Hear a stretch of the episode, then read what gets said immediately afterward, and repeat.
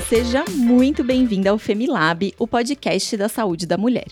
A partir de agora, você conta com conteúdos exclusivos focados na saúde feminina. Eu sou Regina Chamon, médica, e participo junto com você dessa jornada em torno do nosso universo. E você sabia que nós sempre divulgamos informações sobre a saúde da mulher nas redes sociais do FEMI? No Instagram, o nosso arroba é Femilab e no Facebook, arroba Femilaboratório da Mulher. Segue a gente por lá. Ah, e não esquece de ativar o sininho na sua plataforma favorita de áudio para não perder os próximos episódios aqui do Femilab. E você aí que está ouvindo a gente, você sabe o que é uma pessoa ostomizada? De acordo com a Associação Brasileira de Ostomizados, cerca de 400 mil pessoas têm algum tipo de ostomia no Brasil. Ostomia são procedimentos de desconexão de alguma parte do corpo como aparelho digestivo, urinário ou respiratório. E uma grande parte das pessoas ostomizadas são pessoas que estão com algum tipo de câncer. Esse nome todo difícil é para contar sobre aquela bolsinha. A gente faz a desconexão e fica aquela bolsinha para eliminar conteúdos que não estão sendo eliminados pela via natural que deveria ser do corpo. Esse procedimento de ostomia, ele pode contar com essas bolsas coletoras fixadas na pele, por exemplo, para eliminar fezes quando a gente está falando do aparelho digestivo. Hoje nós vamos falar mais sobre os cuidados especiais e a conscientização sobre pessoas ostomizadas. Talvez você tenha visto ultimamente aí algumas pessoas famosas nas redes sociais mostrando suas bolsinhas de ostomia. Como esse é um tema que gerou muito assunto, a gente quer esclarecer e trazer educação aqui no Femilab também. Você vem com a gente?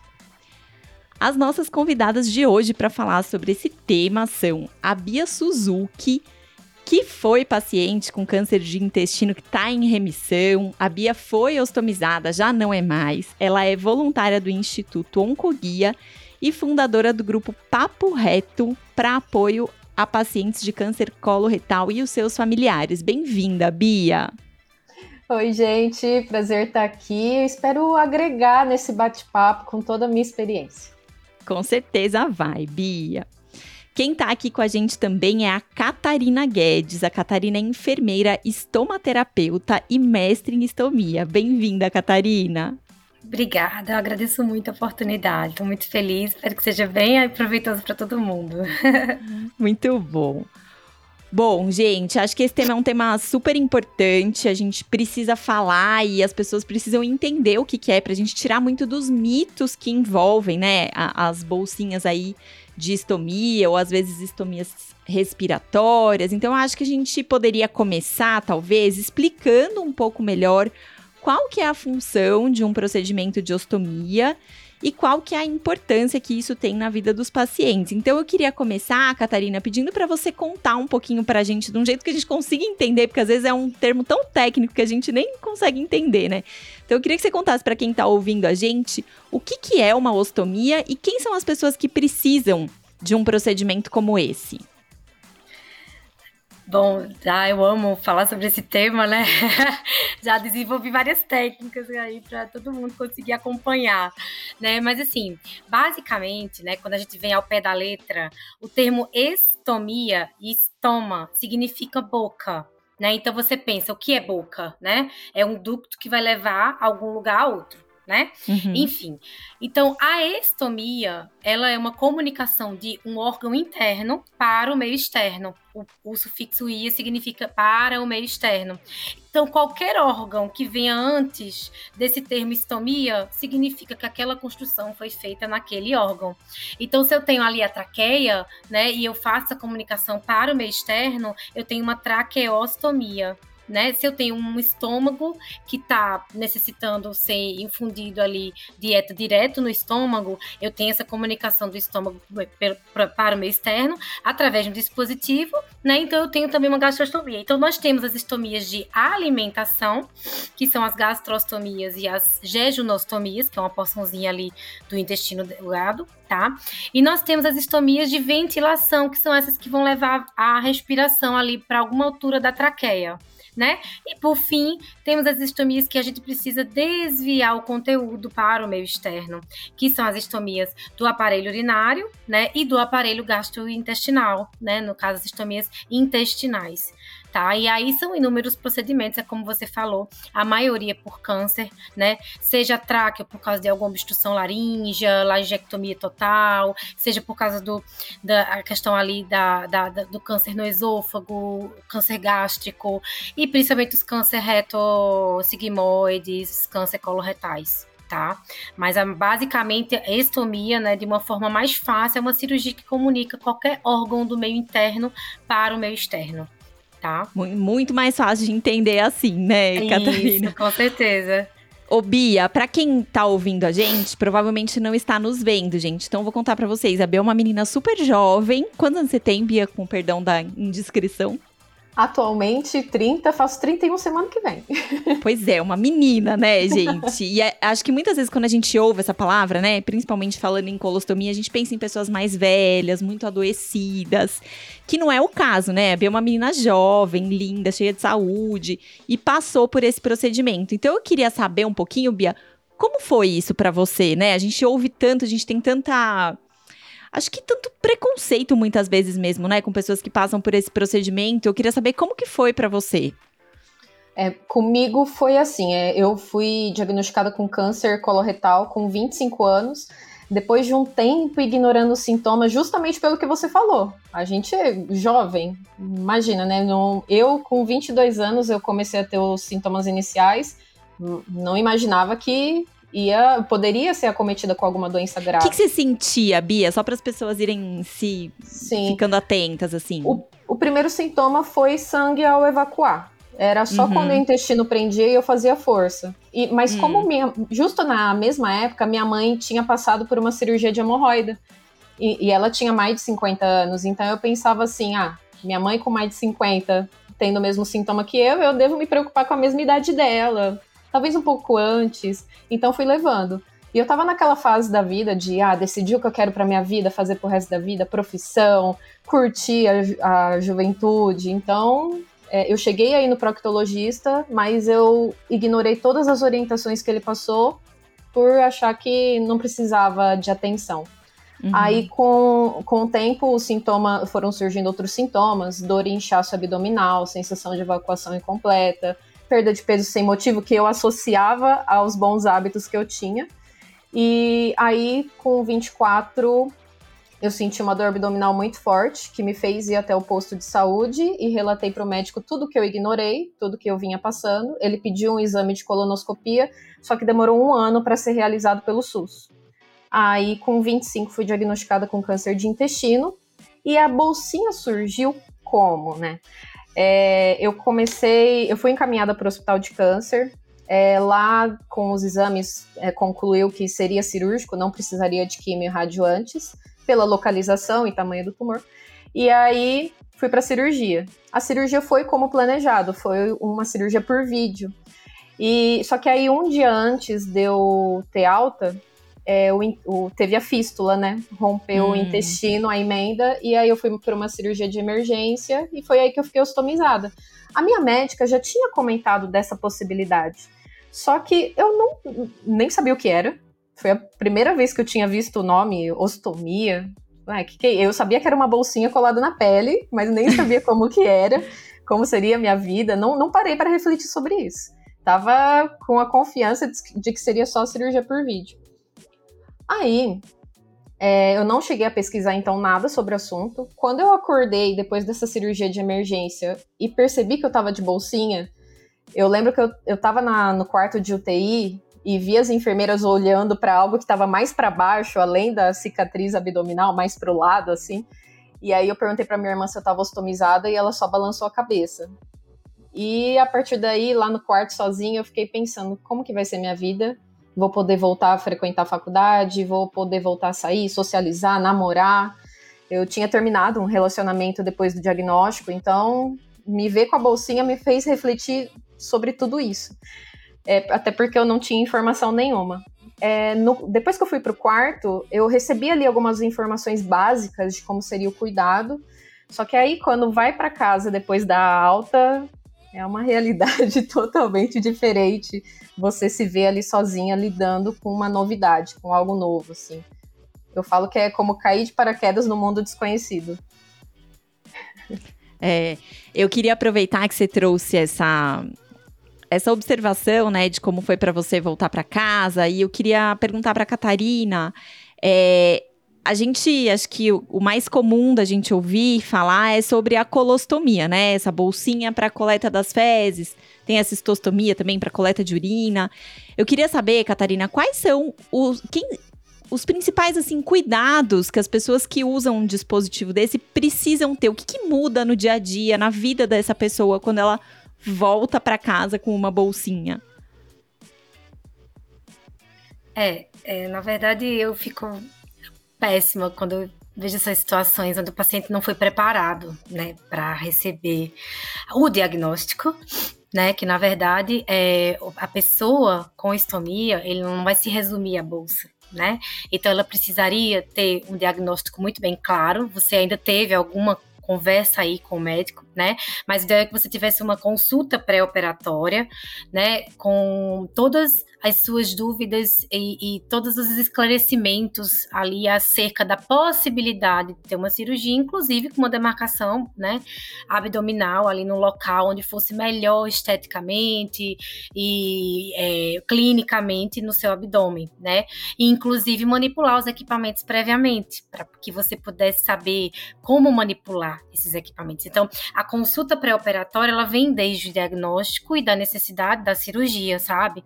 O ideal é que todos esses pacientes, né, eles realmente passassem por... Claro, nós temos procedimentos de urgência, que realmente houve um trauma, né, houve uma obstrução ali de, de imediato por causa de um acidente, então é, tem essa necessidade da urgência, tudo bem. Mas esses, a maioria da, dos tumores, eles é, podem ser detectados precocemente, né? Inclusive eu fiquei até com vontade de falar sobre isso também, mas depois a gente fala sobre isso. Mas voltando para a consulta, né? Então o ideal é que ela tivesse uma consulta pré-operatória com todo esse passo a passo, esclarecimentos, orientações, né? E no pós-operatório imediato, a gente já tem complicações precoces referentes à manipulação cirúrgica, que seria um inchaço, um sangramento um probleminha ali na feridinha, que a gente precisa avaliar, né? E, e, e assim, a, o principal cuidado, ele é processual. Ele é um processo. Então, você não vai aprender a recortar o equipamento no primeiro dia né? Você não vai saber esvaziar as fezes no primeiro dia, porque até uma semana provavelmente você nem vai ter fezes, né? Você vai ter um pouquinho de conteúdo de resíduo, de é, a gente chama de exudato, misturado com um pouquinho de, de muco. Então você nem tem ainda fezes para se assustar que bom até aí, né? Mas acaba que no, quando ela chega, ela chega com vontade. Então a pessoa se assusta, né? Então a gente tem que pensar que a estomia, que a comunicação do órgão, tem seus, suas complicações, tem seus cuidados e tem que ter sua atenção. E o cuidado com a pele ao redor tem seus cuidados. Além disso, eu tenho que pensar no equipamento, que a gente chama hoje da base adesiva com a bolsa coletora, equipamento coletor. Aí ele pode ser de uma peça quando eles se encaixam ou de duas peças, né? Mas enfim, então se você não tem né, uma noção do que você vai fazer antes, como é que você, em um dia, em uma visita de uma hora, e olhe lá, né, você vai aprender a medir o seu estômago, recortar a sua bolsa, colar, trocar, esvaziar, limpar, né?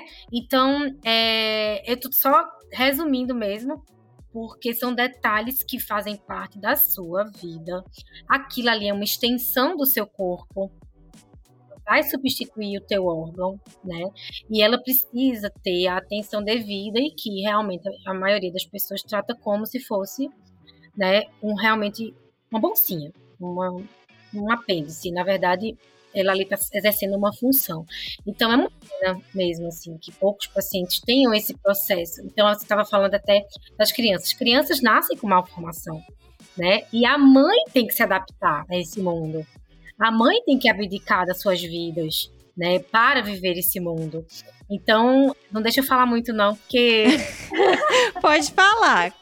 Fica à vontade. Não foi sobre isso, então assim, eu fico louca, porque as mães né, se deparam, querem aquele filho perfeito, muitas vezes na ultrassom, ela não vai ver que o filho tem malformação. E aí o filho passa por inúmeros procedimentos. E que bom que existem esses procedimentos, porque salvam vidas. Uhum. Mas a necessidade de adaptação, ela é muito grande, né? E que demanda esse processo. Então eu preciso trazer a mãezinha para vir ver como é a troca, para manipular, para pegar o seu bebê. E muitos pais não querem nem ver. Uhum.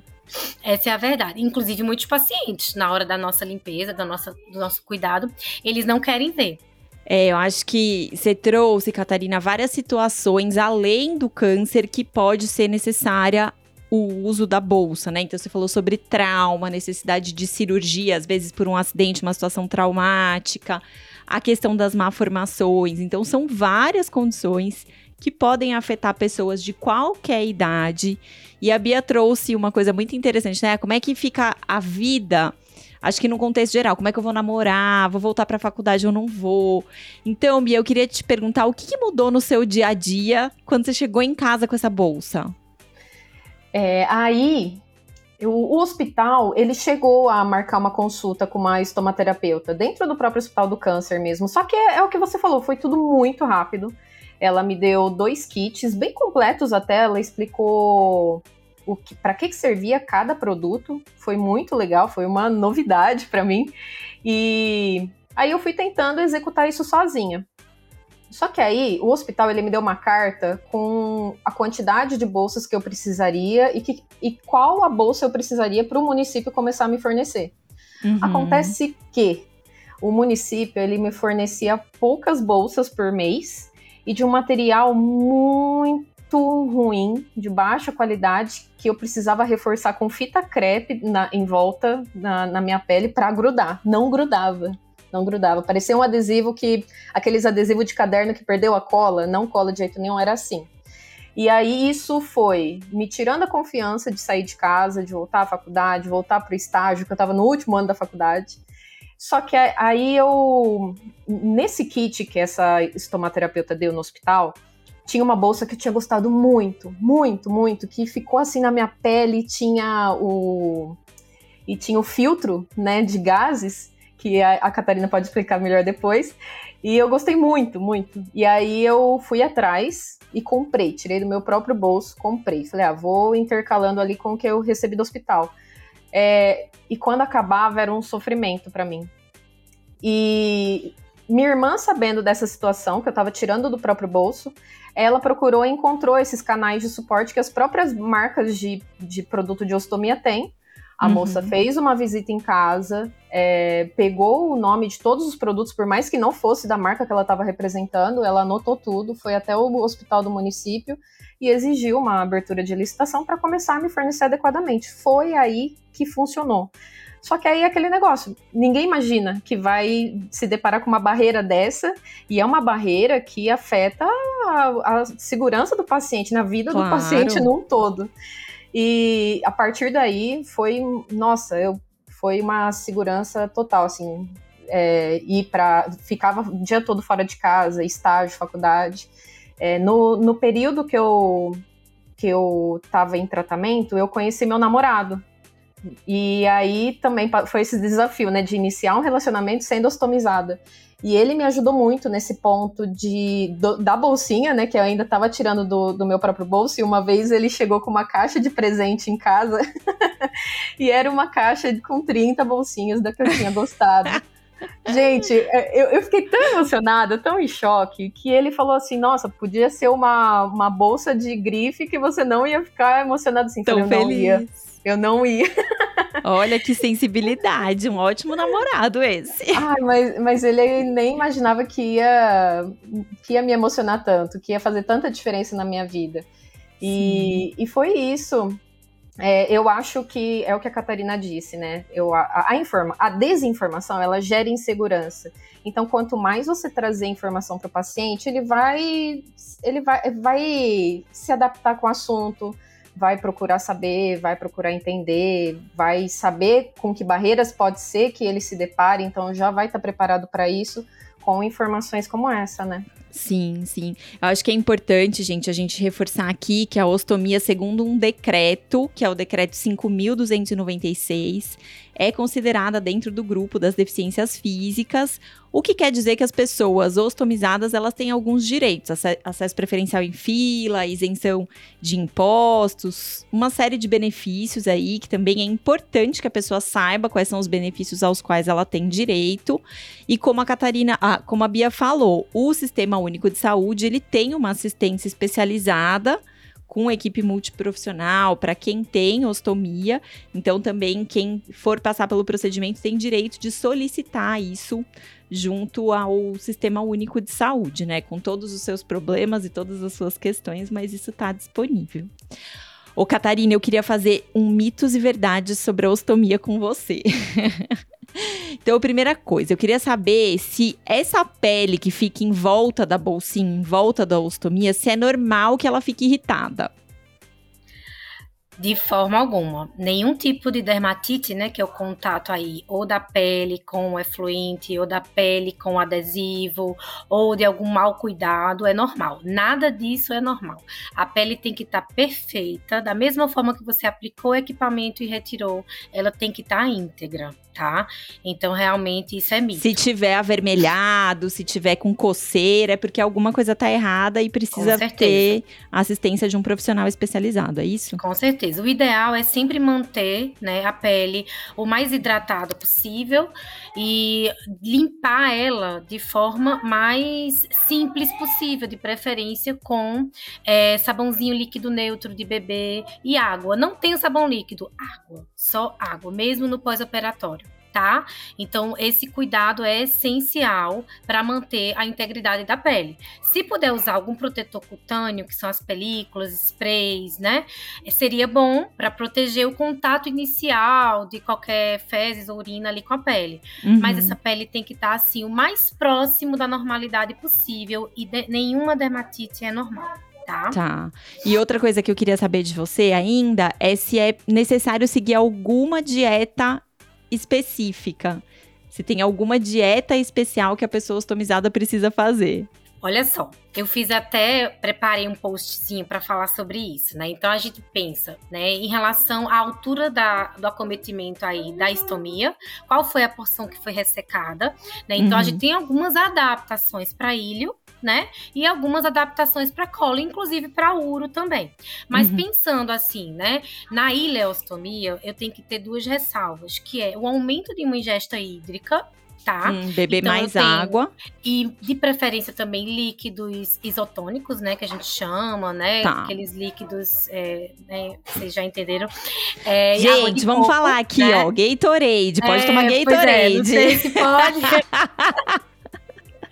Porque é super importante, super importante repor a perda de eletrólitos que a gente tem ali com aquela quantidade de, de perda por causa da própria, própria composição ali do efluente, né?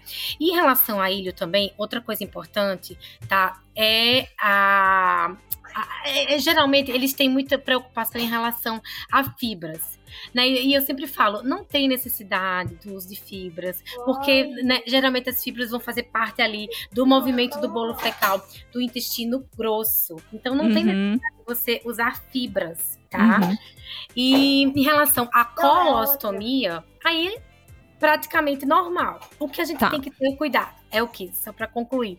É, se você tiver dúvidas sobre algum alimento, você come um alimento isolado tá? Sozinho é para ver o que, que acontece. Isso, hum. como se fosse uma reintrodução alimentar, né? Tem a questão dos gases que vão realmente aumentar a quantidade ali uhum. de, de, volume no equipamento, né?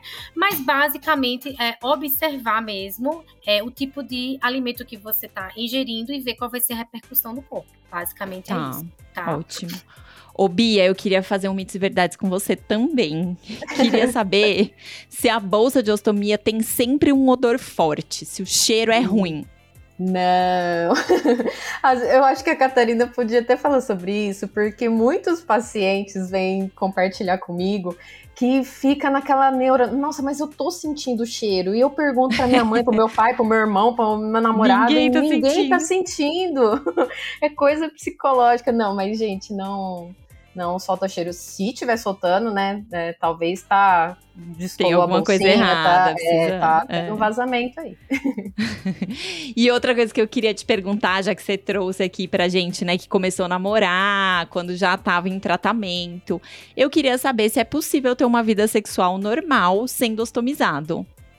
Com certeza, eu sou prova disso.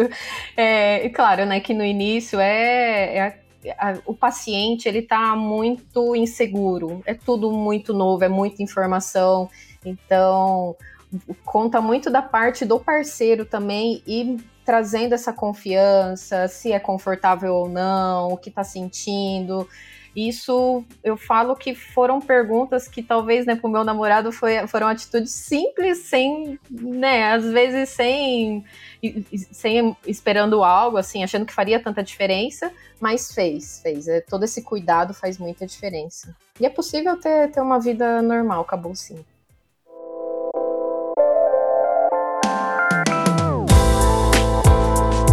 Meninas, a gente costuma receber algumas perguntas das pessoas que ouvem o Femilab. E a gente recebeu uma pergunta da Roberta. Ela diz que ainda está com muita dificuldade para lidar com a ostomia e queria saber se vocês indicam algum grupo de apoio, alguma ONG ou perfis legais para seguir. Roberta, perfil, daqui a pouco a gente vai dar o perfil das meninas aqui para vocês acompanharem nas redes sociais, mas queria saber se vocês têm, meninas, algum grupo de apoio ou ONG que a Roberta possa consultar, possa se sentir mais acolhida e apoiada. É, no, no, meu grupo de apoio, a, o que eu criei, o Papo Reto, né, a gente é composto de pacientes de câncer de intestino e familiares, né, porque às vezes o próprio paciente não se sente confortável de buscar, então, familiar busca, seja esposa, filha, sobrinhos até. E lá a gente compartilha essa parte da ostomia. A maioria dos pacientes ali ou já foram, como eu, né? Ou ainda são ostomizados. Então a gente compartilha ali muita vivência, né? Quem sentiu na, na pele, assim mesmo, a, a experiência da bolsinha, a gente troca ideia ali e se ajuda. E também tem as associações de ostomizados, né? Eu não sei, uhum. acho que não tem em todas as cidades, mas acho válido buscar, ver se tem na cidade dela. Como que, como que ela pode acessar o Papo Reto? Bia? O Papo Reto a gente tem grupo no Facebook, por enquanto é tá. só no Facebook. Tá bom. E você, Catarina, tem alguma sugestão de ONG, grupo de apoio, coisas do tipo? Ah, então, é, a gente tem dois, duas fontes de informação hoje, né? Tem a Abraso, que é a Associação Brasileira das Pessoas com Ostomia, dos Ostomizados, né? Então, a Abraso, com SO, ela pode encontrar alguma associação, né, na, como a, a, até a Bia falou, a questão de ser é, estadual ou municipal. Então, tem associações e nem sempre são associações, às vezes realmente são núcleos, né? Então, uhum. são pacientes que se juntam ali dentro daquele polo de distribuição para fazer essas atividades. Então, às vezes, tem, dentro do hospital, por exemplo, no Rio de Janeiro, eu tenho várias. Eu tenho o Estou Best, que é na Pique Carneiro, tenho a Flor da Pele, que é na no, no, no, em outro hospital estadual. Então, é, vai depender aí da localização realmente, mas ela pode encontrar um local nesses dois movimentos, ou na Abraso, ou no MOBR, que é o Movimento dos Ostomizados do Brasil. Então, ela pode entrar nessa plataforma, né, seja no Instagram, seja no Facebook, tá? E aí ela vai trocar o contato lá, eles são super atenciosos e vai encontrar uma associação para dar o suporte para ela, tá? Muito bom, muito bom. Meninas, eu amei nosso papo. Infelizmente, a gente tá indo pros não, nossos ah, momentos finais. Não acredito! Passou Ai, muito rápido. Vou fazer, igual, vou fazer igual meus seguidores agora. Pode ter a parte 2? Com certeza pode, gente. Mas, Catarina, eu queria que você deixasse as suas palavras finais aqui, o que, que você tem a dizer para uhum. quem é familiar, para quem é paciente ostomizado ou para quem tem a possibilidade de um dia vir a ser ostomizado. Ai, muito obrigada, né, pela oportunidade de a gente conversar. Bom, eu queria dizer que é, não é fácil, né? A gente sabe da, das dificuldades, mas também não é impossível. Tem pessoas que vivem com mais qualidade depois de ter, né, a sua estomia, até porque é uma cirurgia da vida ponto final, né? Então você tá ali para renascer e você tem que viver na melhor qualidade. Não aceite qualquer tipo de cuidado, não aceite qualquer tipo de produto, não aceite menos do que você merece. Você tem que viver com abundância e com plenitude. E hoje, graças a Deus, a gente tem muito acesso à informação para isso, né? Eu, eu fiz o meu canal realmente nem foi para é, é, adquirir mais pacientes, foi mais para divulgar esse conhecimento, desmistificar essas questões que a gente está conversando, que são coisas simples, como ah, é, é, normal ter dermatite. Infelizmente, muitos profissionais vão dizer que é, mas não é, né? Então você tem que viver de forma abundante, de forma plena, feliz. Então, né, a gente está aqui para levar essa informação esse cuidado, essa atenção para vocês, tá? Com certeza, Catarina. Já já você conta pra gente os seus canais. Mas antes disso, Bia, a gente viu que você comentou nas suas redes sociais quando a Preta Gil foi a público, né? Falar sobre a bolsinha dela, que a bolsinha salvou a vida. E disse que você vê a bolsa como um sinônimo de resiliência. Então eu queria saber que conselho que você dá para as pessoas que também vão passar por uma ostomia. Ai, primeiramente, obrigada pela visibilidade sobre o assunto. É, eu, eu, lembro quando eu recebi o diagnóstico, a primeira coisa que eu fiz quando eu cheguei em casa foi procurar alguém com câncer de intestino e não encontrei ninguém. Ninguém, ninguém, ninguém. Então isso isso né, afeta de alguma forma o processo da jornada do tratamento, porque você quer ter uma visão, uma esperança, uma inspiração de vida pós-câncer. E com a ostomia era a mesma coisa, assim, há cinco anos atrás, né, pode parecer pouco, mas na época poucas pessoas falavam sobre o assunto, e hoje a gente vê um movimento aí de ostomizados, né, que é, que é lindo de ver. E a Preta, como uma figura pública, trazendo esse assunto, mostrando, indo à piscina, faz. renova a esperança de quem tá com a bolsinha ou que tem a possibilidade de ficar. E a bolsinha, assim, ela. Nossa, ela significa muito na minha vida. Acho que é por isso que até hoje eu levanto muita bandeira, sabe? Eu gosto muito de ajudar as pessoas sobre o assunto porque de toda a jornada do tratamento foi algo muito marcante para mim. Porque tanto na questão de. Eu era uma pessoa muito bitolada com questão estética.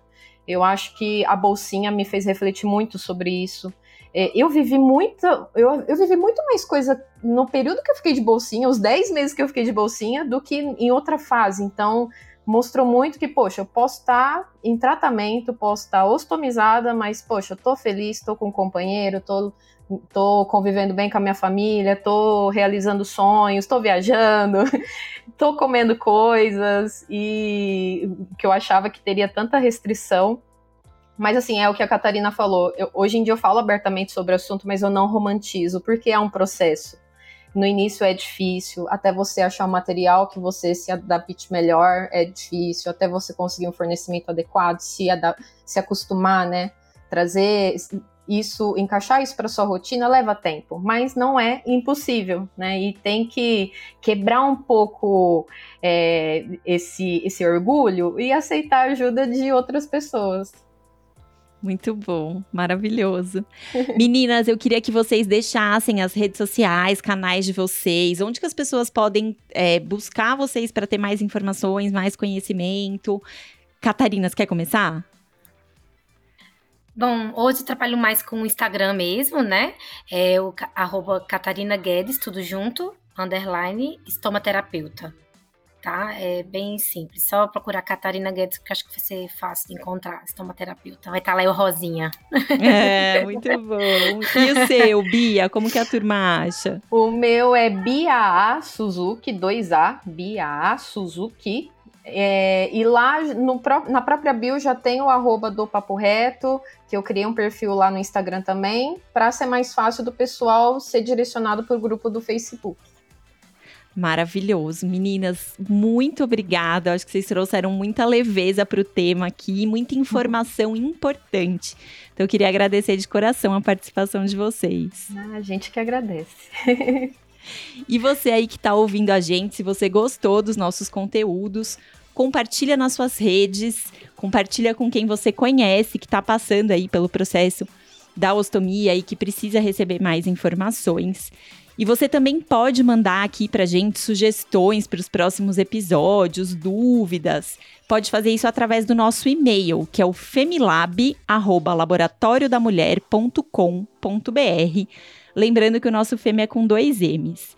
E a gente recebeu alguns comentários nas caixinhas aí do, da plataforma de áudio sobre os nossos últimos episódios. A Camila Toton disse que o episódio está incrível. A Fernanda Underline PS42 agradeceu pela oportunidade. A Maria Carol Ribas, que teve com a gente no episódio, num dos episódios do Outubro Rosa, disse que adorou participar e agradeceu ao Femilab por dar voz às pacientes oncológicas paliativas. Diz que foi uma honra, a honra foi nossa, Carol, ter você aqui com a gente. E você que está nos ouvindo, não esquece de comentar aqui na caixinha de comentários o que é que você achou desse episódio. Gente, queria agradecer demais a participação das nossas convidadas e queria agradecer você também que está ouvindo aí a gente. Obrigada pela sua escuta e até o próximo episódio do Femilab, o podcast da saúde da mulher.